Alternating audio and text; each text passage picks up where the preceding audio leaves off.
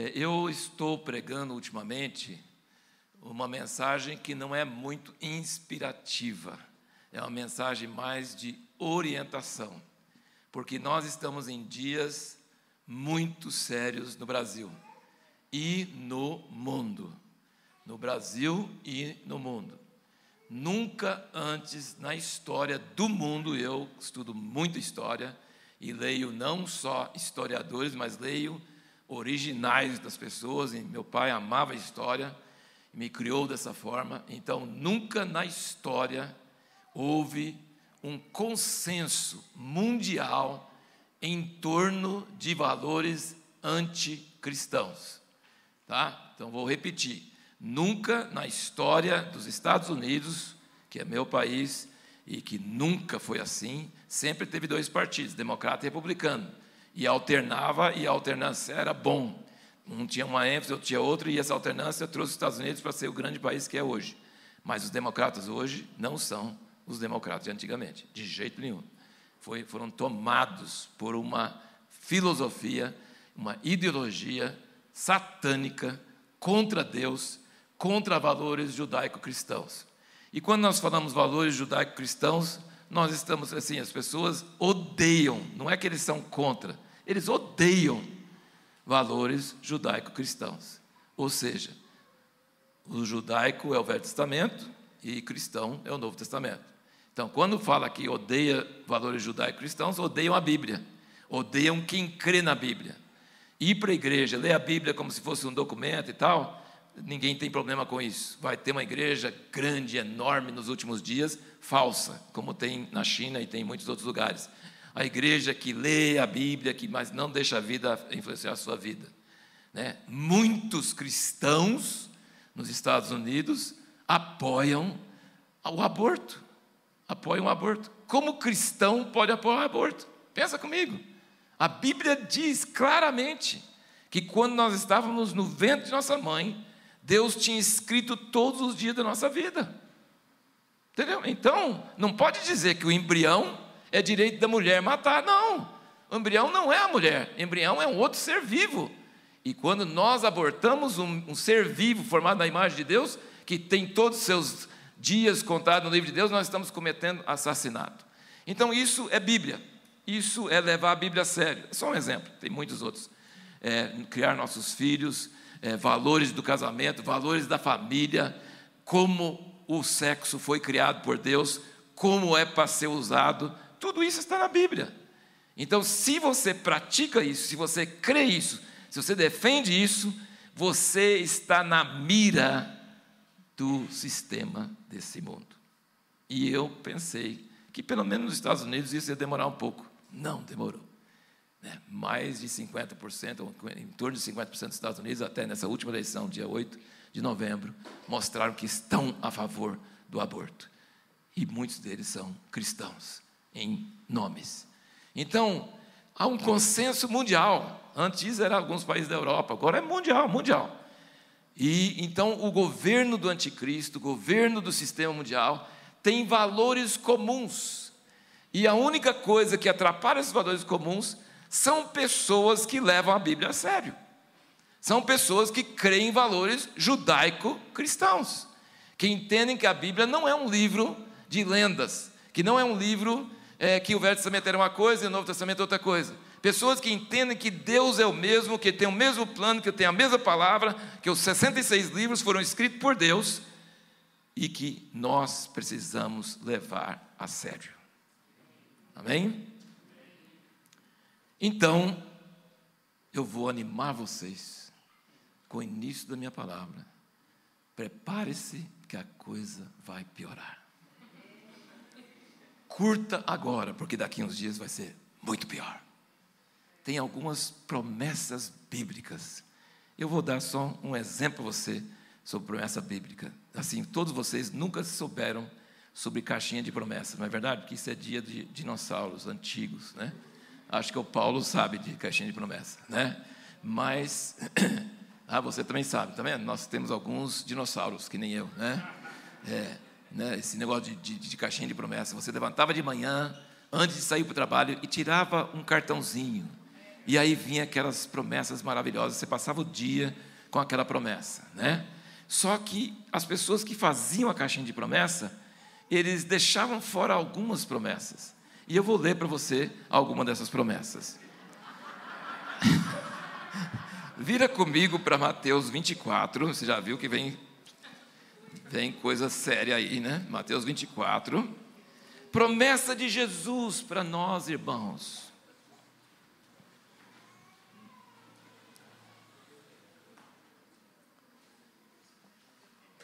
Eu quero dizer de cara que os seus cânticos e a palavra profética que o irmão Gustavo, né, sentiu, tá vendo? Lembrei, ó.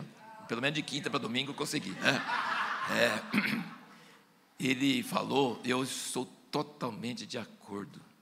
A Bíblia diz que nós não devemos olhar os últimos dias com desânimo, com pessimismo. Nós devemos olhar, alegrai-vos quando todas essas coisas começarem a acontecer que são ruins. Quer dizer, Covid foi nada em comparação com o que vem aí. Vem coisa muito pior do que Covid.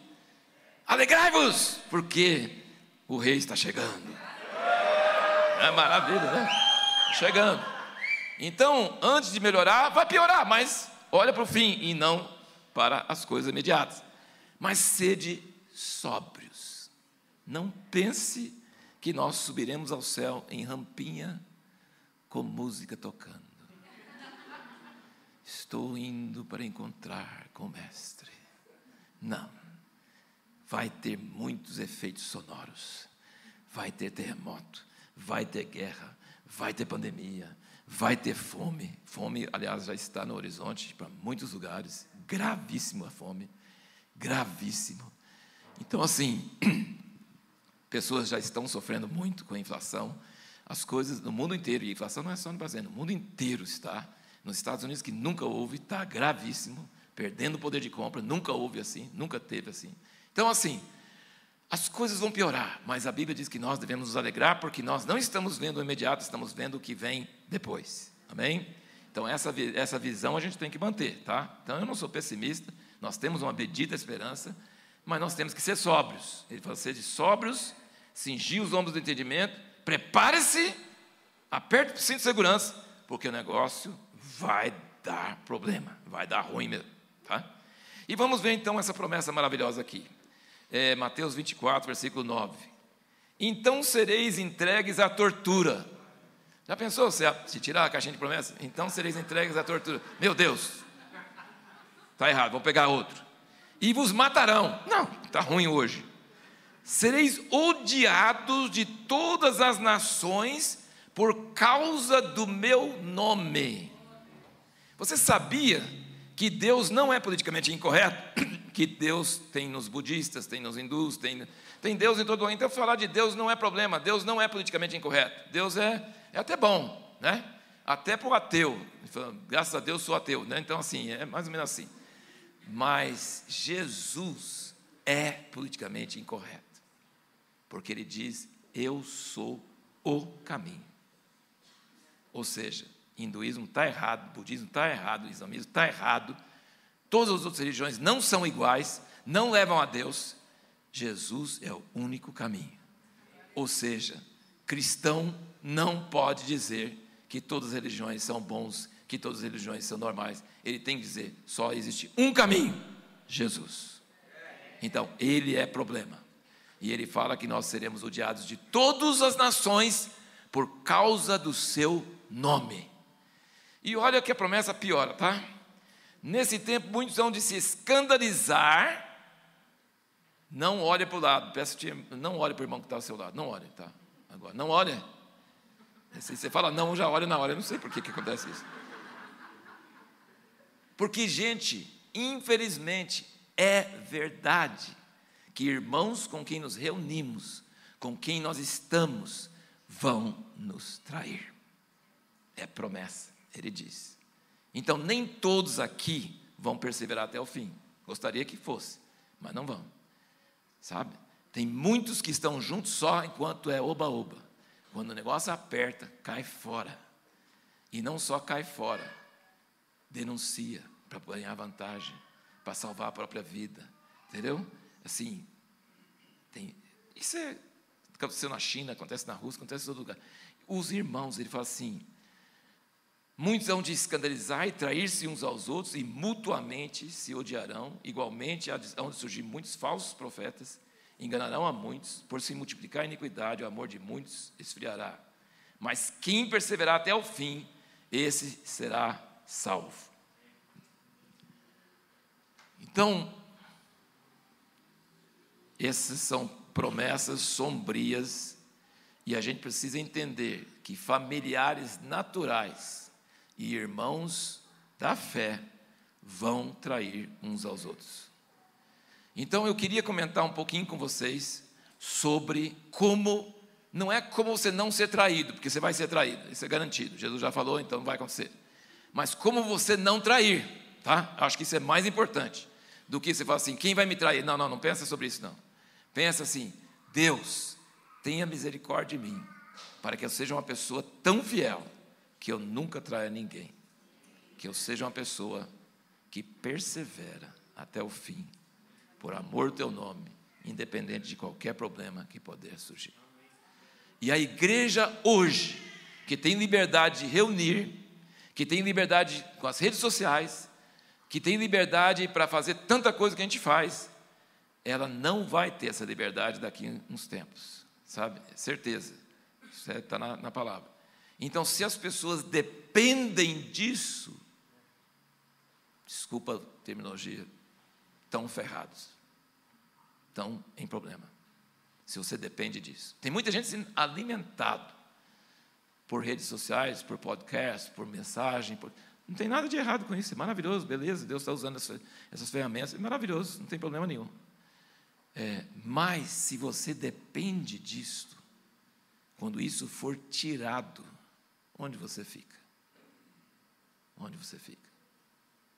Você está dependendo de muleta, você está dependendo de coisa que não é a essência.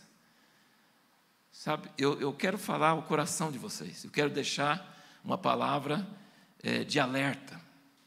E isso é uma palavra de alerta para todos vocês e também para a liderança da igreja. Porque a igreja pode facilmente se transformar num tipo de tapa-buraco, num tipo de. É, como é que fala? Aliviar a consciência, entendeu? Eu vou para a igreja todo domingo, eu vou para a igreja caseira, eu tenho os irmãos, eu tomo a ceia, eu dou o dízimo, obedeço os presbíteros, eu estou bem com Deus. Você está bem com Deus porque não tem problemas, mas vão surgir problemas. E não é problema fácil, não, problema difícil. Multiplicar a iniquidade, vai esfriar o amor de muitos, vai ter traição, vai ser odiado, vai ser odiado na faculdade, vai ser odiado no trabalho, vai ser odiado, a não ser que você comece a concordar com as pessoas, com seus valores errados. Se você não precisa acusar os outros, não precisa condenar os outros, é só defender a sua postura, você vai ser odiado. É só deixar claro que você não crê nessas coisas. Você ama os homossexuais, você ama as pessoas, mesmo que fizeram aborto, tudo, você não tem problema de não amar, Jesus ama, mas você não concorda que isso é normal. Entendeu? Então você não é um fariseu que anda criticando, que anda rejeitando, não. Você acolhe, você recebe, você ama você ama como Jesus, que andava com Benetriz e, e publicanos, mas você não tem nenhuma coisa a ver com a conduta errada. E isso traz ódio, porque todo ser humano traz dentro de si uma, né, eu digo que é o grilo do Pinóquio. Já ouviram falar do grilo do Pinóquio? O grilo do Pinóquio. Vocês já ouviram falar de Pinóquio? Nossa, eu olhei para você e falei, nossa, será que essa geração nem sabe quem é Pinóquio? Tem tantos Pinóquios modernos, né? Então, assim, né? Mas o Pinóquio, ele fazia coisa errada e tinha um grito que falava assim, está errado, está errado, está errado, entendeu? Então, por que, que as pessoas que praticam coisas erradas, mesmo tendo liberdade, mesmo que a gente fala, o Estado é laico, pode fazer, está tranquilo, não tem problema. Entendeu? Você pode fazer o que quiser, mas eu creio que está errado. Por que, que eles querem convencer a gente que a gente tem que concordar? que a gente tem que abençoar, que a gente tem que falar que está certo, porque tem o grilo falante no ouvido deles e eles querem calar esse grilo, entendeu? Tem uma luz que ilumina todo homem que vem do mundo, ele sabe que está errado, ele quer apagar essa voz, ele quer acabar com essa voz, e ele quer exterminar essa voz, né? Hoje, na leitura bíblica, nós lemos sobre Estevão, é, o primeiro mártir, e eles não conseguiam responder, taparam os ouvidos e apedrejaram ele. Quando você não tem argumento, você tem que matar o mensageiro. Você não tem outro jeito. Entendeu? Então você tem que apagar, você tem que acabar. Você não pode, senão você vai ter que aceitar o que ele está falando. Não tem outro jeito. Entendeu? Então, é, nós estamos em dias onde nós precisamos nos preparar para dias difíceis. Eu não estou dizendo que isso vai acontecer o ano que vem, mas pode ser que aconteça. Não estou querendo dizer que vai acontecer daqui cinco anos, daqui dez anos, mas a Bíblia diz claramente que isso é o que vai acontecer. O mundo vai formar um consenso, e esse consenso está rapidamente sendo formado, onde nossos valores serão odiados. Então, nós, por tabela, seremos odiados. E nós vamos perder muita coisa. Nós vamos perder muita coisa. Então, preste bem atenção, gente. Jesus disse que os ouvintes dele, naquele sermão da montanha, Mateus 5, 6 e 7, ele diz: Eu tenho dois tipos de ouvintes. Uns que ouvem e falam, ah, legal, legal, e não vão praticar nada. Vem todo domingo para a igreja, vem todo, faz tudo certinho, mas na prática de segunda a sábado nada é feito. E outros que ouvem, levam a sério e praticam. E aí ele diz: os que ouvem e praticam não vai ter problema. Não! Ele diz: todos vão sofrer o tsunami, todos vão ter o furacão. Igual deu na Flórida, em outros lugares. Vocês já viram o que acontece quando passa o furacão? Não sobra nada, destrói tudo, casas inteiras, cidades inteiras. E ele não diz que quem ouve a palavra e pratica vai ficar tranquilo, ah, tranquilo, eu estou bem, eu servi a Deus, eu estou firme, eu estou na. Não, ele diz: a tempestade vem para os dois. A tempestade vem para quem ouve e pratica, e vem para quem ouve e não pratica. E antes da tempestade, parece tudo igual. Tudo igual, mesma coisa. Depois da tempestade, uns não sobra nada. Outros não acaba nada, estão firmes do mesmo jeito. E ele diz que a diferença é construir a sua casa na rocha. Sabe? Então, eu queria falar com vocês um pouquinho sobre construir a casa na rocha. Sobre construir a casa tão firme hoje, quando nós temos certas liberdades, que quando nós perdermos, a gente continua. Gente continua. Não tem mais pastor, não tem mais Bíblia, não tem mais reunião, não tem mais internet, não tem, não tem mais Bíblia na internet. Sabia que na China não tem mais? Tinha. Tinha nos celulares, tinha o software, né? Não tem mais, é proibido. E certas palavras, e eles têm um sistema policial muito bem montado, que vê tudo. É o Big Brother mesmo, para bilhão, mais de bilhões de pessoas. Já pensou? Eles veem tudo, tudo, tudo, tudo que, que vai acontecer se você não tem Bíblia, você não tem salão, você não tem internet, você não tem nada? Quantas pessoas que têm milhares de seguidores na internet? São é, pessoas que influenciam pessoas. De repente, de um dia para o outro, você não tem mais nada. É muito bom você ter milhares. É muito bom hoje que está afetando multidões. É muito bom você estar tá usando as ferramentas. É muito bom. Totalmente a favor. Devemos usar tudo possível. Mas de uma hora para outra não vai ter mais nada. E aí? Sua casa é construída na rocha ou é construída nos seus seguidores, na sua popularidade, quando todo mundo está te elogiando? assim, qual é a sua casa? Então vamos meditar um pouquinho sobre isso. Nós temos no Novo Testamento quatro evangelhos. E nós temos, depois dos quatro evangelhos, nós temos Atos e as epístolas, certo?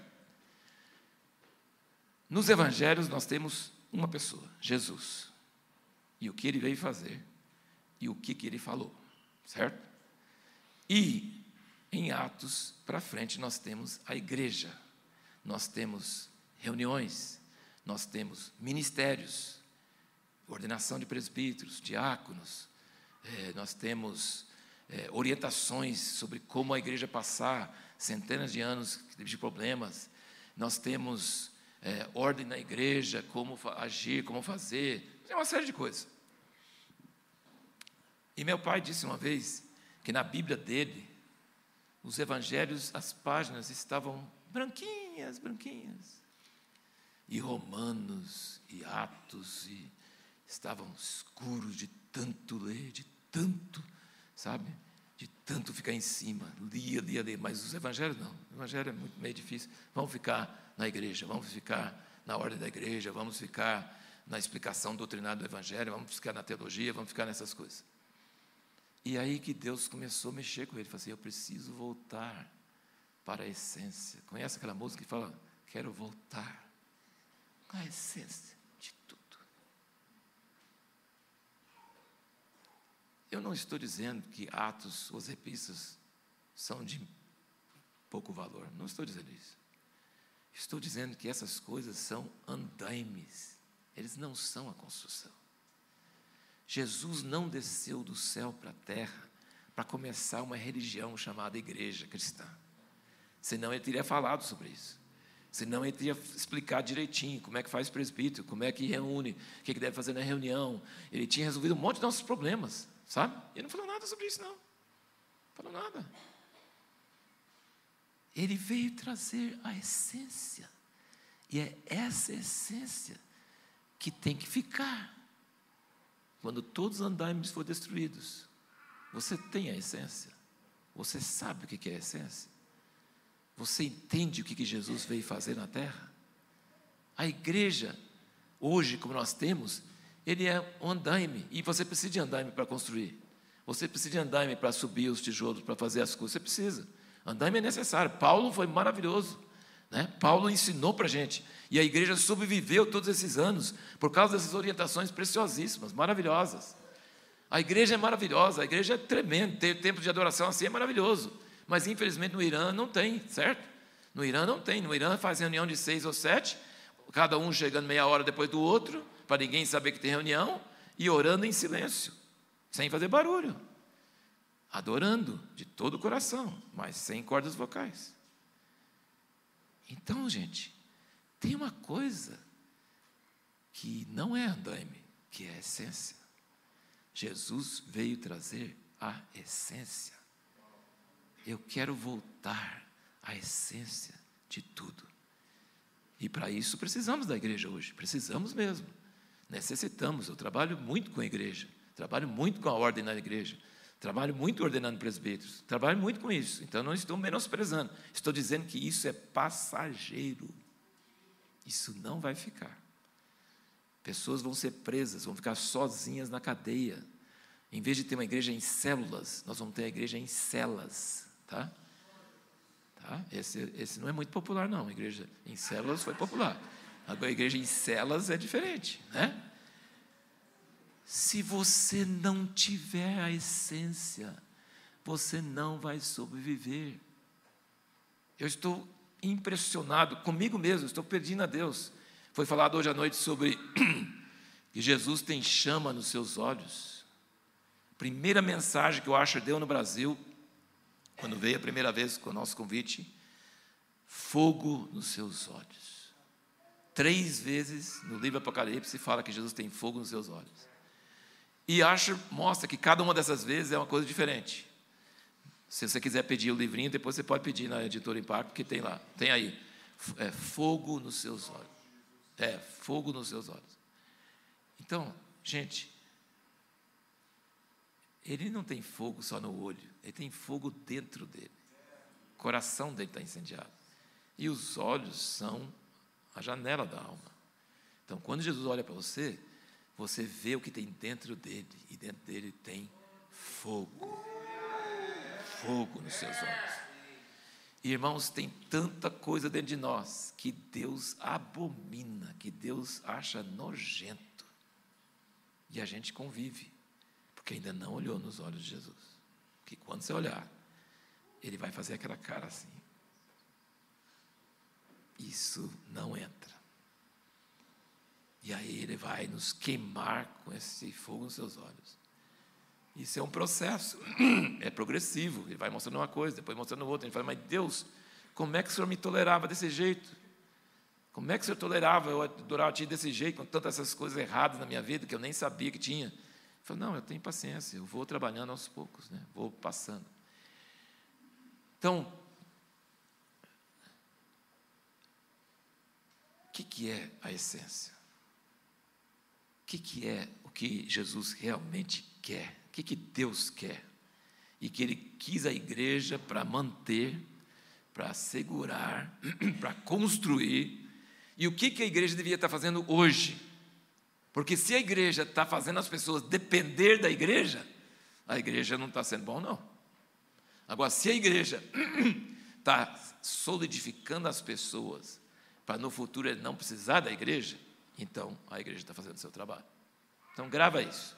A igreja é andaime, mas a essência é outra coisa. E Jesus, nos evangelhos, ele fala da essência. Deixa eu só falar, por exemplo, mostrar. Olha comigo para João 17. João capítulo 17.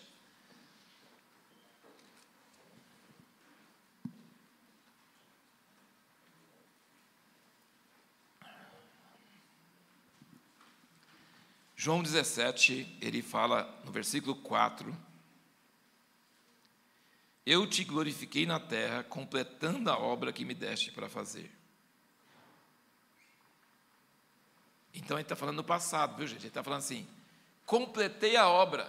Olha, o cara tinha 33 anos e meio e falou: estou pronto, já fiz.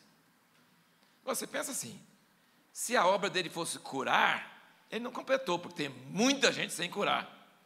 Aliás, ele ficou num país pequenininho, não dava para andar muito, e não tinha avião, não tinha rádio, não tinha televisão, assim, ele, ele completou a obra. Ele veio na plenitude dos tempos e ele completou a obra. Então, se a obra dele fosse curar pessoas deixar todo mundo curado, ele não completou a obra, tá? Então, a obra dele não era curar pessoas. Ele curava pessoas por isso é quem ele é. Onde ele vai, ele cura mesmo. Entendeu? Mas essa não é a obra dele que terminou. Ele não começou uma igreja. Ele nem ensinou como é que a igreja devia ser. Não ensinou. Falava só do reino. Falava da igreja. Falava do Pai, toda hora falava do Pai. Meu Pai, vosso Pai, você levar vocês ao Pai. Ele falou tanto do Pai e do reino, e, e, e nada de igreja, praticamente. Então, qual é essa obra que Jesus terminou? Qual é essa obra? Olha o que ele fala: terminei. Agora, pois, glorifica-me, ó Pai, tu, ó Pai, junto de ti mesmo, com aquela glória que eu tinha contigo antes que o mundo existisse manifestei o teu nome aos homens que do mundo me deste. Essa foi a obra. Essa foi a obra. Manifestei o teu nome aos homens do mundo me deste. Eram teus, tu nos deste. Guardaram a tua palavra. Agora sabem que tudo quanto me deste provém de ti. Porque eu lhes dei as palavras que tu me deste, eles as receberam e verdadeiramente conheceram que saí de ti e creram que tu me enviaste. Eu rogo por eles, não rogo pelo mundo mas por aqueles que me tens dado, porque são teus. É, todas as minhas coisas são tuas, as tuas coisas são minhas, neles sou glorificado. Não estou mais no mundo, mas eles estão no mundo, e eu vou para ti. Pai Santo, guarda-os no teu nome, qual me deste, para que eles sejam um, assim como nós. Enquanto eu estava com eles, eu os guardava no teu nome que me deste, e os conservei, e nenhum deles se perdeu, senão o filho da perdição, para que se cumprisse a Escritura. Se você lê a Bíblia aqui, você deve sempre ler perguntando. Você fala, mas gente, Jesus terminou a obra, não pregou o Evangelho para o mundo inteiro, não curou todo mundo, não começou a igreja. E vamos pensar assim, seriamente, olhando do ponto de vista natural. Não tem uma pessoa mais fracassada que Jesus. Que ele fez um, a única coisa que ele fez foi um curso de seminário com 12 homens, certo? De três anos e meio. Ele fez um curso de seminário com, três, com 12 homens por três anos e meio. Beleza. É, um deles traiu ele, um negou ele três vezes, e os outros deram no pé e fugiram de covarde que era. E ele terminou a obra. Não é interessante? Você já pensou se você tivesse uma igreja que você tivesse pregado e aí era só 12 membros, um te trai, outro te nega e os 10 estão no pé e larga você sozinho? Você está orando e eles estão dormindo, entendeu? Quer dizer, o senhor está louco, Jesus, né? Terminou a obra. Deus em carne, gasta 30 anos só fazendo coisa de capitaria, três anos e meio fazendo um curso que não deu certo, e terminou a obra. E aqui ele deixa claro que essa obra era 12, porque perdeu só um. Quando ele fala que perdeu só um, foi Judas. Então ele conservou onze. Então, a obra que Jesus veio fazer na terra, presta bem atenção. Isso é a essência, tá? Isso é a essência. Nós precisamos voltar à essência. Qual é a essência? Ele veio fazer onze amigos. Ele veio fazer onze amigos. E esses amigos não era grande coisa, tá? Primeiro eles eram caipiras, né? Eu sempre brinco que Jesus não tinha vergonha de ser caipira. Porque quando fala Nazareno, Nazaré é caipira, tá? É lá, tipo, lá de Rubiataba, Goiás, assim, entendeu? Assim, tipo. E Jesus fala do céu para Paulo: Eu sou Jesus, o Nazareno. Ele fala com a boca cheia. Eu sou Jesus, o Rubiatabense. Eu não vim de São Paulo, eu vim de Rubiataba. Você precisa, você precisa fazer essas coisas, porque todo mundo, Nazareno, Nazareno. Nazareno era desprezível. Um dos primeiros discípulos de Jesus falou assim: pode alguma coisa boa vir de Nazaré?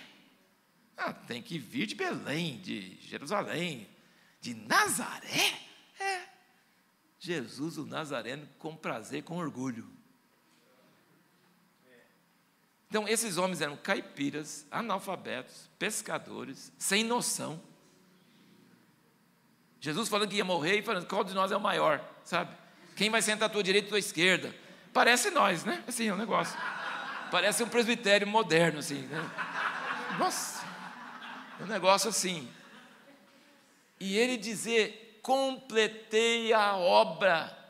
No última prova, dorme, dorme todo mundo. Chamou os três mais adiantados, dormiram também. O mais falante, o mais assim corajoso, que diz que ia morrer por ele, nega ele diante de três, empre... três empregados, assim.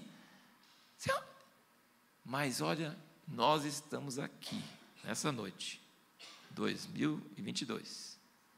Milhares de quilômetros de distância daquele lugar. Quase dois mil anos depois. Porque ele fez essas amizades. Essas amizades funcionam. Essas amizades funcionaram. O que ele investiu naqueles homens dura até hoje dura até hoje. E eu queria que vocês sentissem o quanto é importante para Deus a amizade. Quanto que é importante. Mesmo os discípulos com todas essas falhas, todas essas coisas que a Bíblia não esconde, a Bíblia conta, todas as coisas. Jesus brigava com eles. Vamos dar um exemplo. Ele multiplicou os pães na cara deles, na mão deles. Vamos alimentar a multidão. 200 denários não dá. Quantos pães você tem? Cinco e dois peixes. Tá bom, traz aqui, manda sentar. Cinco mil homens. Tchum, tchum, tchum. Eles destruíram. Depois ele manda, pega os pedaços, não pode perder nada. Ah, mas é milagre, pode perder mesmo, ninguém não gastou suor de ninguém. Não, compra, não, não, não gosto de desperdício. Ah, quando seu filho larga a coisa no prato, fala para ele. Deus não gosta de desperdício, mesmo fruto de milagre. Ele manda colher todos os pedaços. Os discípulos viram cinco pães, os discípulos pegaram as cestas e, e não acharam que era milagre. Sabe que já quisia achar que fosse milagre? Se o pão crescesse nas olhos deles assim. Ó. Mas era só um pãozinho, quebrava, quebrava, quebrava, e não parava. Sempre tinha mais um para quebrar, para partir. Então, assim, os discípulos não tinham fé, não tinham fé na ressurreição. Depois que ressuscitou, eles não tinham fé. Eles, sabe? Então, assim, para os nossos olhos era um fracasso. Mas Jesus tinha fé naquilo que ele investiu neles. Ele tinha fé. Ele falou para o pai: Ó, oh, eu fiz a obra. Eles sabem. Pode ficar tranquilo que a semente que eu plantei na terra vai frutificar, vai dar certo e vai e vai vai dar certo. Agora eu quero que vocês, eu não acho que não dá tempo de nós lermos, mas eu quero que você entenda o coração de Jesus. Acho que eu vou citar assim, só, só as passagens, só para você sentir o drama da coisa, depois você pode ler, tá? É, Lucas 22, 14 a 16. Depois você lê, tá? Lucas, 14, Lucas 22, 14 a 16, ele diz o seguinte: Tenho ansiado muito tomar essa última ceia com vocês. Sabe? Quando você tem amigos de coração e você vai despedir deles, o que, que você sente? Você quer passar uns momentos preciosos com eles, não é? Você quer curtir os últimos momentos. Sim, Deus, Jesus é Deus em carne, aqueles discípulos do jeito que eu estou falando, mas ele amava eles de paixão. Ele amava eles de paixão. E ele falou assim: Tenho desejado ardentemente tomar essa ceia com vocês. Ele queria curtir aquele momento com seus amigos. Ele queria, nos últimos momentos, antes de morrer. Lucas 22, 28 a 30, ele diz: Vós sois os que tendes permanecido comigo nas minhas tribulações. Sabe o que quer dizer com isso? Na tempestade no mar, nas brigas com os fariseus, na limpeza do templo. Vocês podem ser o que for, de, sabe, todos os fracassos, mas vocês estiveram comigo nas minhas tribulações. Não é precioso isso, irmãos? Deus dizendo que aqueles amigos dele eram valiosos, eram preciosos, vocês têm permanecido comigo nas minhas tribulações. Eu tenho ansiado tomar essa ceia com vocês. E João 13, versículo 1, ele diz: Havendo amado os seus que estavam no mundo, amou-os até o fim. E João 15, 13 a 15, ele diz: Vós sois meus amigos. Vós sois meus amigos. Deus desceu do céu se encarnou e fez amizade com pessoas tão inúteis, tão imaturos e tão imperfeitos como nós. Que grande Deus, não é verdade? Que grande Deus. Não é mérito dos discípulos, é mérito de Deus. Mas ele fez uma coisa com essas pessoas imprestáveis. Ele fez amizade. Uma amizade que dura, que nada apaga. Nada. Eles morreram por amor a Cristo. Eles pregaram a palavra.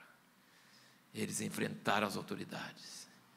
Eles tiveram o poder do Espírito Santo. E eles começaram essa corrente de amizade que dura até hoje. Eu tenho certeza que ninguém aqui é convertido ao cristão só porque foi para uma igreja e levantou a mão. Eu tenho certeza que alguém te chamou, que alguém te tocou, que alguém te amou, que foi alguma amizade. É uma corrente de amizade. Então, irmãos, eu queria dizer o seguinte: se nós queremos voltar à essência, nós precisamos entender duas coisas que são essenciais. Duas coisas. Primeiro, nós precisamos conhecer Deus como nosso Pai, sem mediador. Eu, eu preciso ter acesso a Deus. Quando eu estou sozinho, sem ninguém, eu tenho Deus. Ele é meu Pai. Eu não preciso de padre, pastor, presbítero, discipulador. Eu tenho Deus. Mas é claro que no caminho para chegar ali eu preciso dessas pessoas. Para chegar lá, eu preciso dessas pessoas. Criança precisa de irmão mais velho, ele precisa ser conduzido. Mas o irmão mais velho não é uma pessoa que eu sou dependente dele. Não, não. Ele é uma pessoa que me leva a não depender dele. Ele é uma pessoa que me ensina o caminho ao Pai. Lembra da samaritana? Lembra dela? Ela foi para a cidade, evangelizou a cidade, ele me contou tudo que tinha na vida. Ele é uma pessoa extraordinária e todo mundo queria vir por causa do testemunho dela. Depois que eles conheceram ele, eles falaram para ela: a gente não precisa mais de você, não, porque nós mesmos já vimos que ele é. Então, assim, as pessoas, todas as pessoas, na reforma protestante, isso foi uma das grandes verdades, o sacerdócio de todo cristão, toda pessoa precisa conhecer Deus como seu Pai. E você dizer que você conhece Deus como seu Pai, e você não conversa com Ele todo dia, você não fecha a porta do seu quarto, você não tem uma comunhão particular secreta com Deus, Sinto muito, se não conhece Deus como seu pai.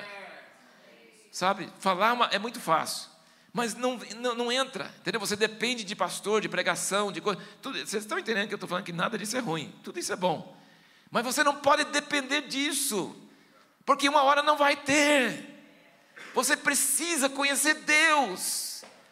Quando você está igual Jó, perdeu tudo, até a mulher dele, ele brigando com Deus, com raiva de Deus às vezes, mas ele achou caminho para o coração de Deus. Nós nós vamos ter momentos onde Deus vai chutar todas as nossas muletas, todas as coisas que nos a gente pensa, não, eu amo a Deus, não, pode tirar qualquer coisa, é, você não sabe o que é. Quando tira, tem um irmão precioso nosso, no presbitério lá em Jundiaí, perdeu a esposa depois de, não sei, mais de 50 anos né, de casamento, repentinamente, repentinamente, faz poucos meses. Irmão, tem vitória com Cristo, mas ele está sofrendo, está sofrendo, está sofrendo, e a gente meio difícil de ajudar, porque não passou por isso que ele está passando. Perdeu uma das coisas mais importantes na vida dele. É uma pessoa dedicada a Deus, uma pessoa que conhece a Deus. E ele falou para mim que ele, que ele começou a conhecer. Ele tem dois cânticos que começaram a, a surgir que ele venceu, mas tem o terceiro que ele ainda não conseguiu vencer. Que quando fala, o Senhor é meu pastor de nada, não tem falta de nada, ele fala assim, mas eu tenho grande falta. Deus me tem misericórdia. Supre esse buraco, supre essa coisa que está faltando na minha vida. Então, assim, tem muita coisa que a gente diz que tem, mas você acha que tem, mas depois que tira aquelas outras coisas, você pensa que não tem. Então, o caminho para a essência, o, assim, a prioridade de um presbítero, de um discipulador, de um pastor, é levar as pessoas a conhecer Deus, para que quando você não estiver mais aí, eles tenham caminho. E não só o caminho, eles sabem conversar com Deus e sabem ouvir a voz de Deus. Isso gasta treinamento, sabe? A pessoa confunde muitas vezes. Nós, até, hoje a gente confunde muitas vezes. Mas tem que passar segurança para a pessoa: olha, isso é de você, isso é de Deus, isso é dos outros. Né? Tem que ir ajudando a pessoa a discernir a voz, a voz do Pai. Mas, gente, as pessoas todas não podem depender de reuniões, não podem depender de pregações. Tem que conhecer o caminho para o coração de Deus tem que conhecer Deus de uma forma que não é religiosa, que não é ritual, sabe? E quando você conhece Deus dessa forma, você rasga o verbo às vezes. Você não é, não fala palavras bonitas. Os salmos são cheios de coisa. Esse irmão que eu estou falando está lendo só salmos esses dias. Meu pai, no fim da vida, estava lendo só salmos. São pessoas que conhecem a Bíblia muito bem, mas na hora da angústia estão lendo os salmos, porque os salmos expressam o desespero, a sinceridade, aquele negócio, onde Deus está, onde o Senhor foi, sinto falta do Senhor, preciso do teu toque. Eu viro para cá, o Senhor não está aqui, eu viro para cá, o Senhor não está aqui. Onde o Senhor está? Teologia não resolve, bons conselhos não resolvem. Eu preciso de Deus. Mas se você conhece Deus, você sabe quando você está sentindo falta dele. E você sabe quando ele aparece. E ele aparece através de pessoas mais improváveis. Ele aparece de jeito que você nunca imaginou. Ele, ele sempre é surpresa. Ele nunca faz do mesmo jeito. Deus é. Então, sim, mas. Então, vocês estão entendendo, irmãos? Essa é a prioridade. A segunda coisa que é essência é o seguinte: se a gente ama a Deus de todo o nosso coração, se Ele é tudo para nós. Se nós agradecemos pelas coisas que Ele nos dá, mas se tirar também, a gente vai continuar com Ele, vai perseverar. Tudo que Ele dá, a gente agradece. Tudo que Ele tira, a gente agradece. E a gente fica firme. Ele chuta tudo, vem a tempestade, destrói a casa do outro, mas eu estou firme porque o que eu tenho é Deus. E de Deus ninguém me tira. Entendeu? Então você tem esse relacionamento com Deus. E você tem esse amor a Deus. Mas veja bem, gente. Deus é invisível. Deus não tem jeito de eu dar as coisas para Ele, para mostrar meu amor para Ele, é muito difícil. Só palavras, só oração e tal. Deus quer que a gente mostre o nosso relacionamento com Deus com seres humanos, com pessoas. Então, todo o meu amor a Deus, ele precisa ser revertido em amor a pessoas. Ou seja, eu preciso saber dizer o nome das pessoas que Deus me deu. Sabe? Deus não me deu, Ele deu para Jesus só 12. Ele não vai me dar muitas pessoas. Ele vai me dar o número de pessoas que cabe no meu coração, que eu sou limitado. Eu posso amar todo mundo e querer fazer o bem para todo mundo, mas tem pessoas que Deus colocou como meus amigos, certo? E eles podem ser pessoas assim muito improváveis. Eu digo, eu brinco às vezes, né? Deus dá até corintiano para ser amigo seu. Impressionante. É muito mau gosto da escola de time, mas ele dá. A Bíblia é muito clara, né? O justo será com as palmeiras. Então, assim, não tem. Ou então sede santos, porque eu sou santo, essas coisas assim, né? Mas corintiano, né? Segundo Coríntios, é segunda divisão, assim, essas coisas todas, né? Então. Mas o que eu quero dizer, o que eu quero dizer é o seguinte, que as pessoas que Deus te dá e as pessoas a quem Deus te dá, né? Deus pega você e dá você para certas pessoas. E Ele pega certas pessoas e dá essas pessoas para você. Você não escolhe. Jesus não escolheu os doze. Ele falou assim: o que você me deu, eu guardei. Então, assim, não é todo mundo que passa por minha vida que pode ocupar esse lugar especial. Não é, não pode ser. Tem pessoas muito preciosas e passam né, por nossa vida. Jesus tinha muita gente. Teve Zaqueu, teve a Samaritana, teve muita gente, sim. Não quer dizer que não é salvo, não quer dizer que não é discípulo de Jesus, não quer dizer nada disso, mas quer dizer que não é a obra que Deus deu para ele fazer na terra. Deus te deu para certas pessoas. E Deus deu certas pessoas para você. E Deus vai pedir conta de você, o que você fez. E aí eu estou chegando ao fim da minha mensagem, porque eu queria falar só, só sobre a essência. Mas eu quero dizer o seguinte, gente. Eu tenho trabalhado nesse livro aqui, Relacionamento de Aliança, do Asher Trator, que ele escreveu talvez um dos primeiros livros dele. É, sempre falava que era mais de 20 anos, agora eu sei que é mais de 30 anos, entendeu? Mais de 30 anos atrás ele escreveu esse livro, em inglês, com outra capa. Eu li o livro e fiquei impactado, se bem que Nada que ele fala aqui eu não sabia quase. Praticamente tudo eu sabia. Meu pai ensinou, criou a gente com essas coisas. É tudo coisa tipo assim, ah, mas é elementar. É, mas tem uma coisa que eu, eu, vou, eu vou te explicar um pouquinho assim. Sabe uma coisa que meu pai falava sempre? Ele falava assim, quando ele nunca foi para Israel, nunca foi para Israel. A história dele é uma história muito impressionante, a conversão dele e tudo mais duas vezes, pelo menos, quando ele estava falando em línguas, pelo Espírito Santo, chegou pessoa para ele e falou que ele estava falando em hebraico. E várias vezes, meu pai, quando ele sentia o Espírito Santo, ele fazia assim, que era igualzinho os, pessoas, os judeus fazem lá no monte. Entendeu? Então, assim, meu pai tinha essas coisas. E ele nunca foi calvinista, nunca foi arminiano, nunca fez teologia, nunca estudou nenhuma linha, não nos criou em nenhuma denominação, nem presbiteriano, nem batista, nem nada disso. Nós fomos criados fora de tudo isso ele ensinou a gente o seguinte: a Bíblia é a palavra de Deus.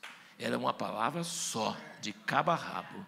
E use a Bíblia para ensinar você sobre as coisas. Não deixe as pessoas interpretar a Bíblia. Você lê a Bíblia toda sempre, direto, e você não vai entender tudo, não. Você vai entender um monte de coisa. Cada ano que eu leio, eu entendo menos, né? Mas, é, assim, do que eu leio ali, nossa, tem um monte de coisa que eu penso que eu entendi, agora eu já não entendo mais. Entendeu? Assim, as coisas a Bíblia é, é uma coisa louca, mas o que eu entendo, o que eu trago, é um calor, é uma graça, é uma, é uma mensagem que vai de início a fim, é um negócio tremendo. A Bíblia é, é, a, é a, base, é, a, é, o fundamento. Sem a Bíblia nós estaríamos sem mapa, sem GPS, sem nada, não sabia nada. E com a Bíblia em mãos, independente do nosso sentimento, nós temos algo objetivo, algo claro algo deixado por Deus para nos tirar dessa mentalidade ruim e nos levar para o pensamento dele. Né? Então ele falava com a gente, ele falou assim: fala em Romanos 11 que os judeus foram cortados e eles vão ser reenxertados.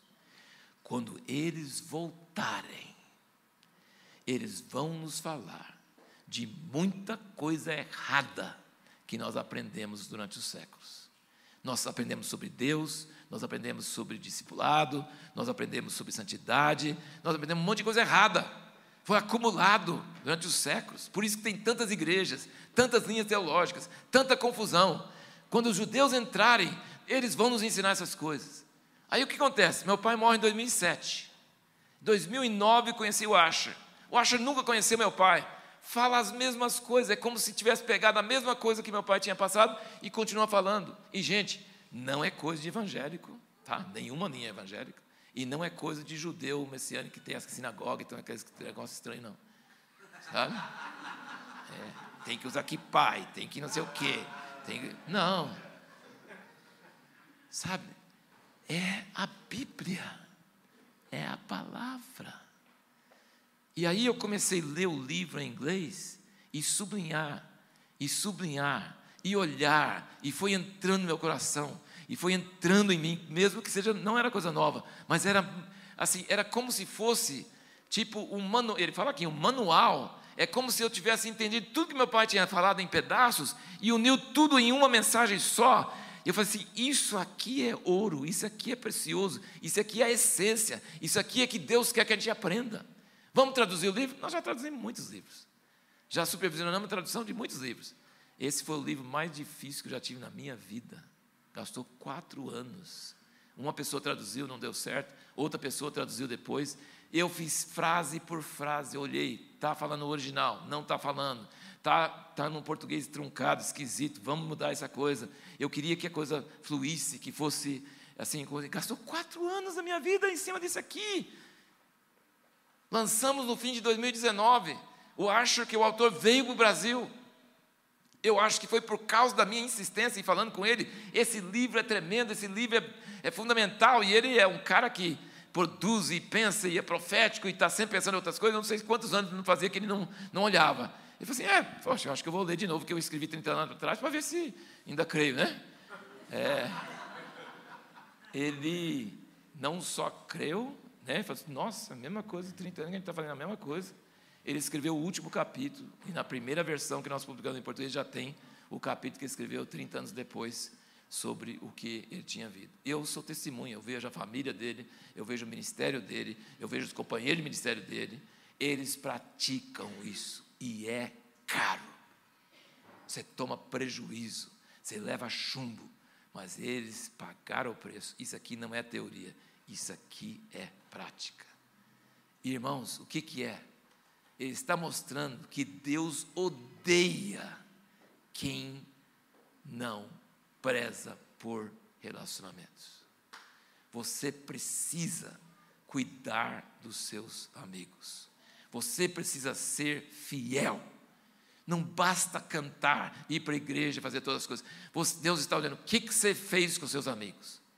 Porque aliança, relacionamento de aliança, é compromisso com relacionamentos de longo prazo. Ou seja, maior compromisso de longo prazo é o casamento, não é verdade? É o casamento. Você sendo fiel à sua esposa, seu cônjuge, de 30 anos, 40 anos, 50 anos, 60 anos, Deus fica alegre, porque Deus é Deus de aliança. E Deus é Deus de aliança. Ele não quer que você despreze os relacionamentos de aliança. Ele quer que você zele, Ele está olhando. Ele está olhando. Mas é muito mais coisa em nossos negócios, em nosso trabalho, na igreja, sobre a política, sobre o reino de Deus que virá. Tudo está aqui nesse livro, tudo. E aí lançamos o livro no fim de, de 2019, logo antes da pandemia, né? E eu falei, uff, ainda bem, quatro anos, o livro está em português, está disponível. Né, o Luiz Hermine comprou mil livros para entregar para todos os pastores ligados com ele. Lançamos lá na Lagoinha, em, em Belo Horizonte. Eu dei aquele suspiro de alívio. Graças a Deus, terminei. A obra está feita. Vamos partir para outra coisa. Sabe o que aconteceu? Eu vi as pessoas falando assim: ah, livro é bom, puxa vida, legal, importante, bom. E não mudou nada. E não mudou nada. É outro livro. É mais um. Fala sério. Falei, eu vou ter que fazer um curso sobre isso. Estou terminando, quatro anos depois. Já pensou? oito anos da minha vida em cima desse, dessa coisa aqui. E eu já sabia essas coisas antes de começar. Eu estou só querendo falar isso, irmãos, para dizer o seguinte: você precisa estudar esse livro, você precisa mastigar, você precisa praticar, você precisa entrar nos detalhes, você precisa deixar entrar em você. Porque quando entrar em você, você não será mais um evangélico, você será um cristão realmente judeu cristão. Amém? Não aqueles do Kipá, não, não, mas é um judeu que faz. Deus é um Deus de aliança, é o Deus de Davi e Jonas, é o Deus de Abimeleque e Abraão, é o Deus é, das alianças que Jesus veio fazer na terra com aqueles amigos dele. Deus está procurando pessoas, e sabe, quando não tiver mais salão, quando não tiver mais microfone, quando não tiver mais internet, quando não tiver mais nada, vai sobrar o quê? A palavra de Deus tem em seu coração, seu contato com Deus no lugar secreto e seus amigos. Que o governo não tem jeito de saber quem são seus amigos. Não é uma organização. Não é uma coisa institucional. Entendeu? Você vai sobrar seus amigos. A nossa rede de proteção são nossos amigos. Vocês estão entendendo o que estou falando, irmãos? Essa é a essência. Essa é a essência. As pessoas acham que ser salvo hoje é ir para a reunião, levantar a mão, aceitar Jesus, ir nos domingos, reunir na casa, dar o dízimo e pronto, está feito. Não, não está feito. Porque tanto não está feito que a primeira vez que confronta com algum erro, alguma coisa errada na sua vida, você fica com raiva e vai para outra igreja e começa a adorar o Deus da aliança quando você está quebrando a aliança anterior. Como é que pode?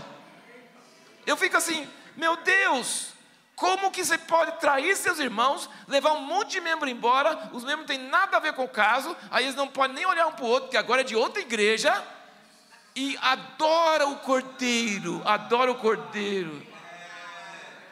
Como? Adora o cordeiro?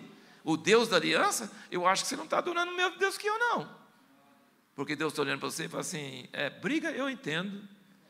Ele, falou, ele prometeu, é outra promessa de Jesus. Você vai brigar tá, até 70 vezes 7 vezes no dia, tem que perdoar. Mas que vai brigar, vai, certeza. Ninguém consegue conviver perto com o outro e não brigar, tá? Isso não existe, não existe.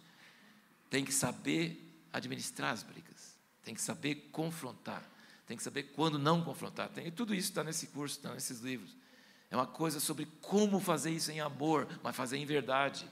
Como tratar, como levar relacionamentos de longa data, sabe? E, então, assim, nós precisamos deixar de ser evangélicos fast food, sabe? Plateia de cinema. Eu gosto da reunião, eu vou lá. Ah, não gostei, eu vou lá porque agora está passando um filme melhor em outro lugar. Entendeu? Sim. Ele quer pessoas aliançadas, pessoas comprometidas, pessoas que se amam, pessoas que passam perrengue pra caramba, mas ainda fica junto. Ele quer esse tipo de pessoa que vence, que sai do outro lado da briga melhor do que estava antes, entendeu? Ele quer esse tipo de coisa. Isso é a essência. Gente, não estou falando só de irmãos, estou falando de pastores. Não aguentam pessoas chamar a atenção deles. Não aguentam, assim, rebatem, reagem. Não, não tem, tem orgulho. Pastores, líderes, perderam a essência que Jesus veio trazer. O testemunho dessa comunidade é um testemunho maravilhoso de como Luciano Subirá tratou o Farley. Isso é raro, não é verdade? É raro.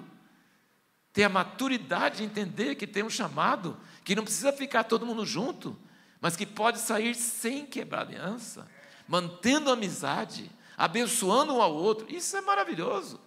Isso é que Deus está querendo. Deus não está querendo que eu tenha uma igreja grande. Se ele quiser que tenha, vai ter, mas não tem problema. Mas ele não é, não é isso que ele está olhando. Ele está olhando, você está fiel aos seus relacionamentos? Você está cuidando deles? Você está, você está quebrando a aliança ou você está mantendo a aliança? Sabe? É, nós tivemos uma experiência pessoal lá em Americana. A gente participava na igreja do Nazareno. No caso, não eram os caipiras, né? Era. É, porque fala a mesma coisa, então, era a igreja do Nazareno, a denominação Nazareno. É a denominação Nazareno nos acolheram. Eu nunca me tornei membro da igreja, nos acolheram de braços abertos, grupo caseiro, escola dominical, às vezes pregando na reunião, pastor de coração aberto, amoroso, tinha reservas em algumas coisas e tal, normal, mas aquele, eu nunca assim, vi tanto amor, tanta eh, receptividade. E chegou um ponto que não dá para continuar mais lá, certo? Eu jamais começarei uma igreja americana. Jamais. Porque eu nunca fiz uma promessa. Eu nunca me tornei membro.